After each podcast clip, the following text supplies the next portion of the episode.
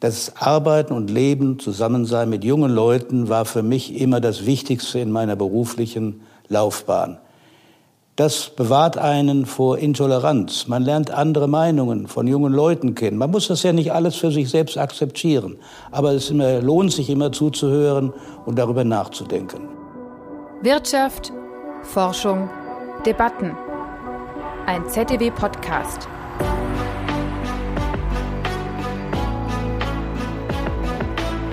Ein Standardwerk in Arbeitsmarktökonomie. 16 Jahre Präsident des ZEW, 15 Jahre im Rat der Wirtschaftsweisen und vier Jahre sein Vorsitzender. Dazu unzählige Paper, Debattenbeiträge, Auszeichnungen. Professor Wolfgang Franz hat alles erreicht, was ein Ökonom erreichen kann. Doch auch wenn er schon länger im Ruhestand ist, verfolgt er aufmerksam alle Debatten.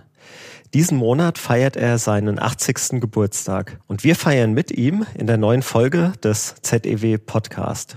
Gemeinsam blicken wir auf seine Zeit als Präsident des ZDW, als Arbeitsmarktforscher, als Wirtschaftsweise, aber auch als privaten Menschen zurück. Darüber hinaus plaudern wir auch ein wenig aus dem Nähkästchen des ZEW. Mein Name ist Bastian Thüne, ich arbeite in der Kommunikation. Herzlich willkommen zum ZDW Podcast. Hallo, Herr Professor Franz. Schön, dass Sie heute bei uns sind. Also die Freude ist ganz auf meiner Seite und ich bedanke mich für die Einladung. Sehr gerne. Ähm, Sie stammen ja ursprünglich aus Nassau. Das ist ein Luftkurort in Rheinland-Pfalz. Warum hat es Sie nach Mannheim verschlagen? Ach, an Nassau erinnere ich mich kaum, denn da bin ich nur geboren. Ich bin dann aufgewachsen in Westfalen, habe dort Abitur gemacht und bin dann zum Studium und zur Promotion und zur Habilitation an die Universität Mannheim gekommen. Also insofern war mir Mannheim nicht fremd. Und können Sie sich da noch an Ihre erste Studentenwohnung erinnern? Oh ja, sehr gut. Die war auf dem Lindenhof und das hat sich so zugetragen, dass mein Vater einen Geschäftsfreund in Mannheim hatte und der hatte eine Tante, die Zimmerwirtin war und Zimmer vermietete und gerade war was frei. Und so bin ich nach Mannheim gekommen.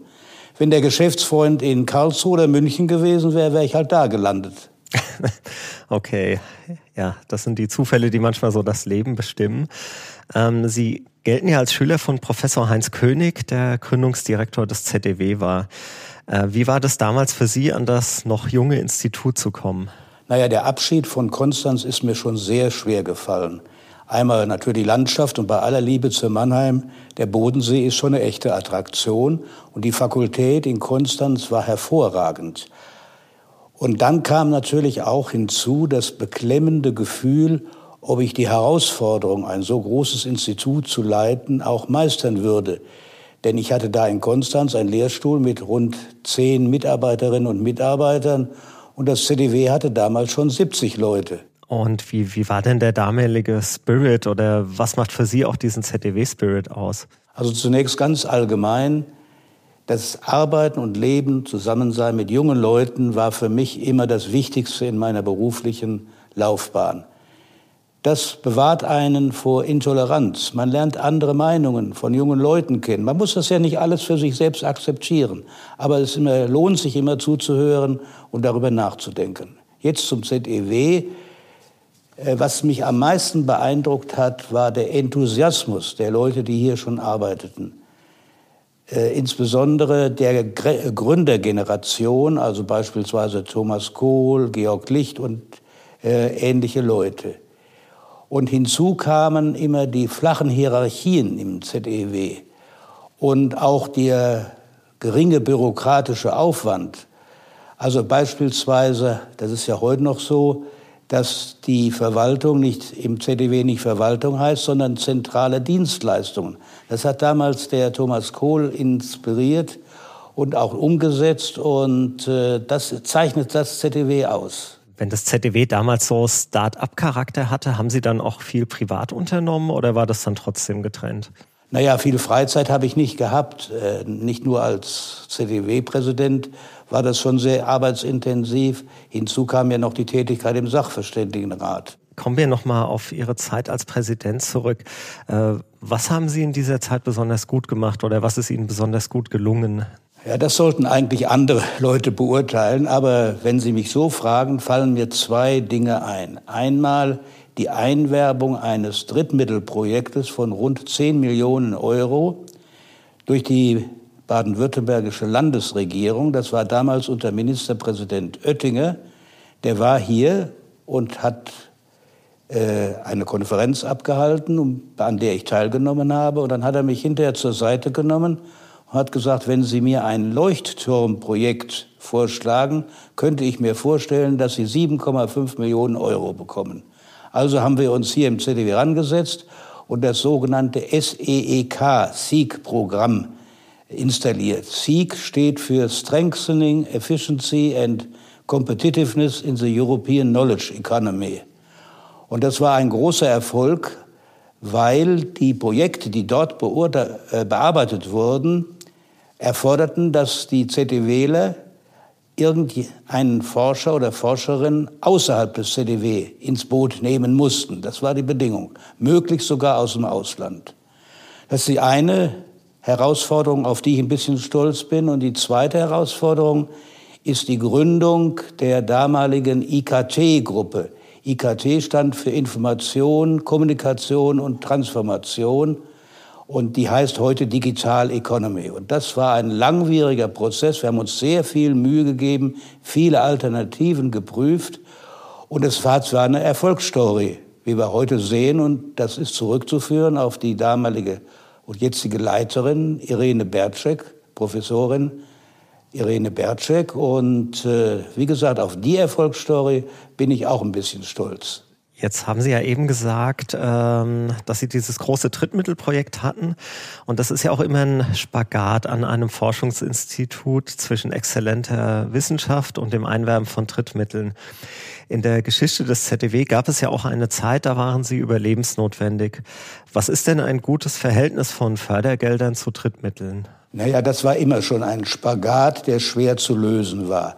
Einfach deshalb, weil die Wissenschaftlerinnen und Wissenschaftler natürlich lieber an ihrer Dissertation, Dissertation gearbeitet haben als einem Drittmittelprojekt.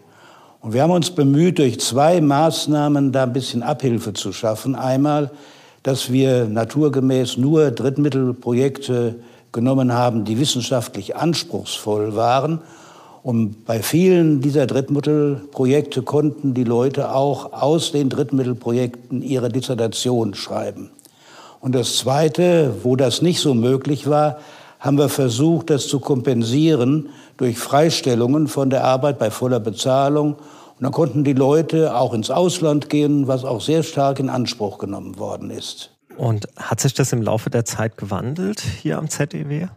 Naja, ich halte mich da völlig raus, aber ich kriege natürlich einiges mit und es gibt ja eine ganze Reihe von objektiven Faktoren, äh, die darauf hindeuten, dass das ZDW äh, sich sehr gut entwickelt hat. Einmal neue Forschungsfelder, denken Sie an die Forschungsgruppe Marktdesign oder Gesundheitsökonomik und zum anderen die glänzenden Evaluationen. Gerade in äh, vergangenen Jahren, 2023, hat das ZDW ja eine neue Evaluation über sich ergehen lassen müssen durch die Leibniz-Gemeinschaft und ist mit Bestnoten herausgekommen. Und das zeigt mir, dass das ZDW auf sehr gutem Wege ist. Und wenn wir jetzt wieder zurückgehen in Ihre Zeit als ZDW-Präsident, äh, da fielen ja auch die sogenannten Harz-Reformen. Das war die größte Arbeitsmarktreform seit Gründung der Bundesrepublik. Damals waren Sie in einigen Talkshows, etwa bei Sabine Christiansen. Wie haben Sie das erlebt? Naja, diese Talkshow waren meistens nicht vergnügungssteuerpflichtig. Einfach deshalb, weil man sich sehr gut vorbereiten musste dann während der Talkshow gab es ja dann andere Teilnehmer, die einen laufend unterbrochen haben. Und ich habe äh, damals sogar noch ein Fernsehtraining bei einer Fernsehjournalistin mitgemacht, die mir wertvolle Tipps gegeben hat. Also beispielsweise den, wenn da jemand dauernd unterbricht, dass man sich nicht an denjenigen äh, wendet, der unterbricht, sondern immer an die Moderatorin oder den Moderator und sagt, darf ich doch wenigstens diesen Satz noch zu Ende äh, sprechen. Das hat meistens sehr gut funktioniert. Und während dieser Zeit äh, haben Sie auch einen Reformvorschlag für die Harzreform gemacht, der aber so nicht umgesetzt wurde. Ähm, Im Jahr 2010 und genau an Ihrem 66. Geburtstag schrieb die Bild-Zeitung dazu, Wirtschaftsweise fordert Arbeitszwang für Hartz-IV-Empfänger. Ist das irre oder ein politisch und wirtschaftlich sinnvoller Vorschlag? Wie gingen Sie mit dem Gegenwind aus der Öffentlichkeit um? Naja, das war damals ein Vorschlag des Sachverständigenrates zur Reform des Arbeitslosengeldes II, wie das damals hieß. Und die Idee war, dass jemand, der Arbeitslosengeld II bekommt, dafür arbeiten muss. Und sonst wäre dieses Arbeitslosengeld II gekürzt worden. Die, das Problem dieses Vorschlags war natürlich, was machen wir mit Leuten, die trotz Bemühens keinen Arbeitsplatz finden. Und da haben wir sogenannte Arbeitsgelegenheiten ins Spiel gebracht. Nun, die Journalisten haben sich naturgemäß nur auf den, Vor den Kürzungsvorschlag gestürzt und mich dann entsprechend kritisiert. Damit muss man leben, wenn man solche Vorschläge macht, dass das nicht immer glatt geht und man nur gelobt wird. Das eine ist ja ein Gegenwind aus der Öffentlichkeit, also durch die Medien oder Verbände. Das andere ist es ja auch, ähm, in den Medien braucht man eher kurze, allgemeinverständliche Sätze und Aussagen. In der Wissenschaft kann es aber dazu führen, dass dann die wissenschaftliche Reputation darunter leidet. Haben Sie einen Rat, wie Wissenschaftler damit umgehen sollen? Auch die meisten Kollegen machen das eigentlich ganz gut. Man muss den Mut zu einfachen Worten, zu einer bildhaften Sprache haben. Man darf nicht äh, denken, was könnten die Kollegen jetzt denken, weil ich ein Wort äh, äh, gebraucht habe, was nicht so ganz zutreffend ist. Also um aus den Nähkästchen zu plaudern, die Interviews mit der Bildzeitung haben mich am meisten Zeit gekostet. Das waren die Journalisten, die zum Teil promovierte Volkswirte waren. Das inhaltlich waren wir nach fünf Minuten fertig. Und dann sagte der Kollege von der Bildzeitung, ja, jetzt müssen wir das in eine Sprache übersetzen, die unsere Leserinnen und Leser verstehen. Na ja, und dann ging es los. Und das hat am meisten Zeit gekostet, aber ich habe mich damit getröstet, dass die meisten Kollegen keine Bildzeitung lesen und wenn sie es tun, es nicht zugeben. Okay. Und damit haben Sie dann weniger Kritik aus der Wissenschaft bekommen? Also viele Kollegen haben die Fernsehtalkshows gesehen, weil das äh, äh, unmittelbar nah war. Und äh, ich habe aber keinen wissenschaftlichen Kollegen oder Kolleginnen getroffen, die mich dafür kritisiert haben. Meisten haben gesagt, da hast dich aber gut geschlagen. Okay, und das würden Sie auch so den Jüngeren mitgeben? Einfach Mut und ausprobieren? Ja, keine Angst vor den Journalisten. Also ich habe von Journalisten auch sehr viel gelernt. Das muss ich auch hinzufügen. Insbesondere bei Namensartikeln in Zeitungen. Also ich kann mich an einen Artikel mal erinnern, den ich, glaube ich, in der Welt geschrieben habe. Das war ein super Journalist. Der hat den Artikel um die Hälfte gekürzt und war genau das gestanden, was ich sagen wollte. Also da gibt es so einfache Regeln. Also beispielsweise, wenn man einen Artikel schreibt, den ersten Absatz, den können Sie hinterher streichen. Dann sagen die Journalisten, da schreiben Sie sich warm. Dann fangen sie an mit dem Thema, ja, also in der Öffentlichkeit wird diskutiert. Das ist völlig überflüssig. Das muss aus der Überschrift schon hervorgehen. Und so habe ich sehr viel von Journalisten gelernt. Ich glaube, da sind die Springer-Medien auch recht fit, also in den Sachen äh, sehr komprimiert darzustellen. Ja, man muss, man muss, der erste Satz muss sitzen, dass die Leute überhaupt äh, den Artikel lesen, sagen, oh, das ist aber interessant. Und dann muss das Wichtigste schon im ersten Absatz stehen. Das ist ja ganz das Gegenteil, was bei der Wissenschaft ist. Bei der Wissenschaft kommt die Schlussfolgerung ja erst zum Schluss. Aber äh, bei Zeitungsartikeln muss der erste Absatz eigentlich das Wichtigste enthalten, weil die meisten Leute nicht mehr weiterlesen. Wir hatten ja ein kleines Vorgespräch geführt zu dem Podcast und da hatten Sie mir erzählt, ähm, Sie wurden auch mit einer Familie in einer Talkshow konfrontiert, als es um die Harzreform ging. Ähm, das ist ja nochmal eine andere Sache, ob man einem Journalisten gegenüber sitzt oder Betroffenen, die beispielsweise Nachteile haben durch eine Arbeitsmarktreform. Wie sind Sie damit umgegangen? Ja, da hat mir dieses Fernsehtraining sehr viel geholfen. Das war die sogenannte Harz-Familie. Die trat in verschiedenen Talkshows auf und da ging es damals um das Arbeitslosengeld II, über was wir schon gesprochen haben. Und dann kam diese Harz-Familie und hat ihr Elend in Anführungsstriche geschildert, so dass den Zuschauern eigentlich die Tränen kommen. Und dann fragte mich die Christiansen, ja, Herr Franz, was sagen Sie denn nun als Wissenschaftler dazu? Und da darf man nie sagen, ja, ich verstehe Sie sehr gut, äh, die Harzfamilie, ihre äh, Elend, äh, ihre schwierige Situation, denn das glaubt der Zuschauer nicht. Sondern man muss sagen, und das habe ich dann auch getan, ich habe seit 20 Jahren forsche ich auf diesem Gebiet und forsche deshalb, um dieser Familie es mal einfach mal besser gehen zu lassen. Und genau das möchte ich auch machen. Und dann habe ich meinen Vorschlag noch mal präzisiert. Und hinterher hat die Frau Christians zu mir gesagt, da haben Sie sich aber toll aus der Sache heraus äh, geredet. Ähm, jetzt die Medienarbeit war eine Sache und äh, Ihre Arbeit hier als Präsident. Sie waren aber auch 15 Jahre Wirtschaftsweise. Ähm, was war denn das Spannende an dieser Tätigkeit wiederum? Naja, ich habe im Sachverständigenrat sehr viel gelernt, auch auf Gebieten, mit denen ich mich vorher überhaupt nicht beschäftigt hatte, also Finanzmarktanalyse oder Umweltökonomik und konnte dann im ZDW mit diesen Kenntnissen glänzen.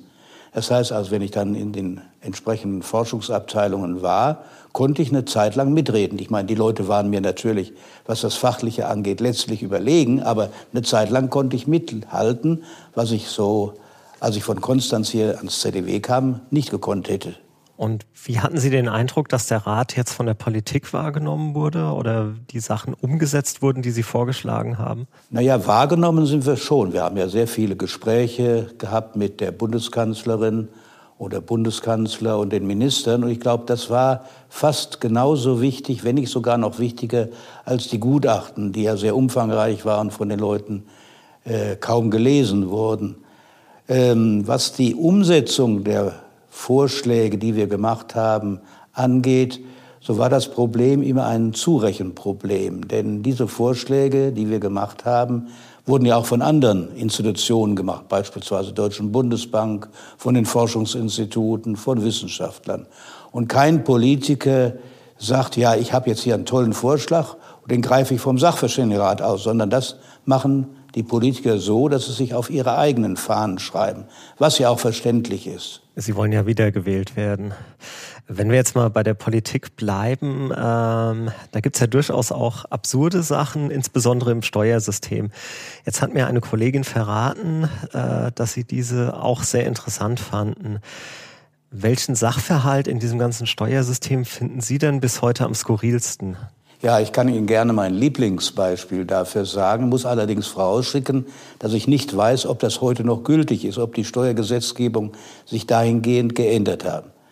Wir hatten ja unlängst die Adventszeit und da war damals die Regelung bei der Mehrwertsteuer, dass Adventskränze, die mit Trockenblumen geschmückt waren, mit 19 Prozent besteuert wurden. Wenn das, der Adventskranz aber frische Blumen hatten, war der Mehrwertsteuersatz 7 Prozent. Und jetzt kommt eigentlich das Skurrilste an der ganzen Sache. Da gab es einen Erlass des Bundes, damaligen Bundesfinanzministers, in dem stand, dass das Begießen von Trockenblumen nicht dazu führt, dass diese Blumen jetzt als frische Blumen gelten und der Mehrwertsteuersatz von 19 Prozent auf 7 Prozent sank. Also es ist eine skurrile Sache. Äh, ganz allgemein waren bei der Umsatzsteuer so viele skurrile Ausnahmetatbestände.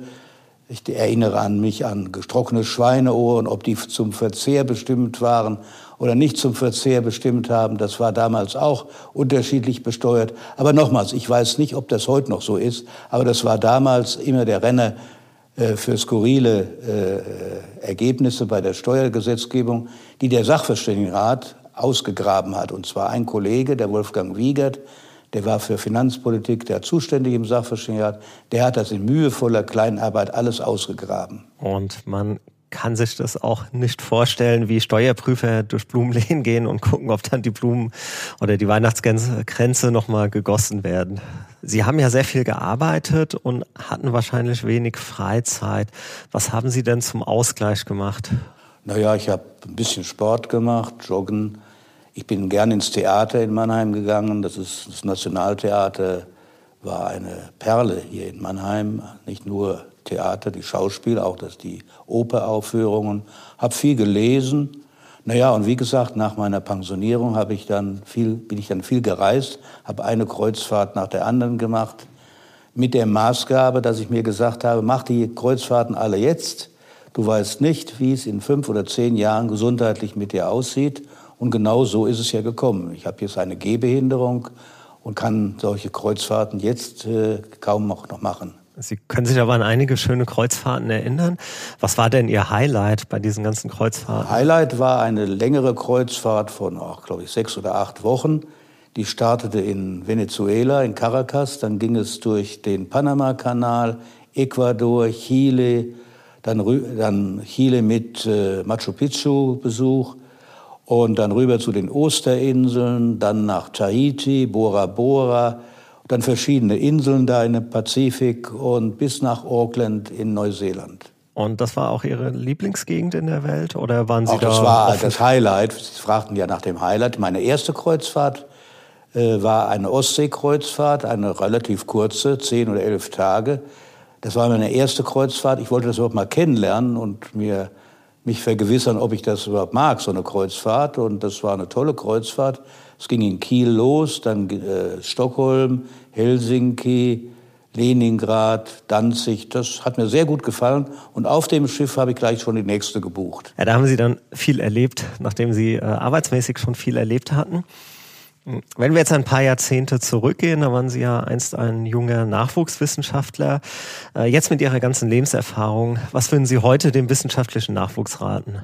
Ach, das ist schwer zu sagen. Ich habe großes Vertrauen zu den jungen Leuten, die ich hier am ZDW kennengelernt habe. Die werden ihre Zukunft schon meistern. Meine Erfahrung ist, äh, dass in meinem Leben der Zufall eine sehr, sehr große Rolle gespielt hat. Welche Leute lernt man kennen? Welchen äh, Arbeitsplatz nimmt man ein. Und der bestimmt das Leben. Und äh, wenn man sich überlegt, was waren eigentlich signifikante Momente, wo man sich entscheiden konnte oder sagen konnte, ja, da hätte ich mich auch anders entscheiden können. Das sind eigentlich ganz wenige Ereignisse. Und deshalb rate ich zu Optimismus und vertrauen Sie auf den Zufall. Definitiv. Ich denke, es wird heute viel zu viel von Planbarkeit geredet. Ähm, dabei ist halt der Zufall einfach wichtiger auf der Konferenz gewesen zu sein, in dem Ort geboren zu sein, in einen anderen Ort zum Studieren zu kommen, wo dann irgendwas gefördert wird, was man vorher noch gar nicht wusste. Ähm, jetzt haben Sie in Ihrem Leben ja sehr viel erlebt und wahrscheinlich alles erreicht, was ein Wissenschaftler erreichen kann. Gibt es dennoch einen Wunsch, den Sie sich noch erfüllen möchten? Auch in meiner Altersgruppe hat man nicht mehr viele Wünsche. Aber wenn Sie mich so fragen, beziehen sich Wünsche natürlich auf die Gesundheit oder würde ich ganz kurz und bündig sagen, weiterhin guter Schlaf und gute Verdauung. Okay, das ist ein äh, sehr schönes und zutreffendes Schlusswort. Dann vielen lieben Dank für das Gespräch, Herr Professor Franz, und auch nochmal alles Gute zum Geburtstag. Es hat uns sehr gefreut, mit Ihnen über Ihr Leben und Ihr Wirken zu sprechen. Danke auch fürs Zuhören beim ZDW Podcast. Wenn euch der Podcast gefällt, freuen wir uns über eure positive Bewertung auf Spotify oder Apple Podcasts. Habt ihr Fragen oder Anmerkungen, dann schreibt gerne eine Mail an podcast.zew.de. Wir sind gespannt auf eure Zuschriften.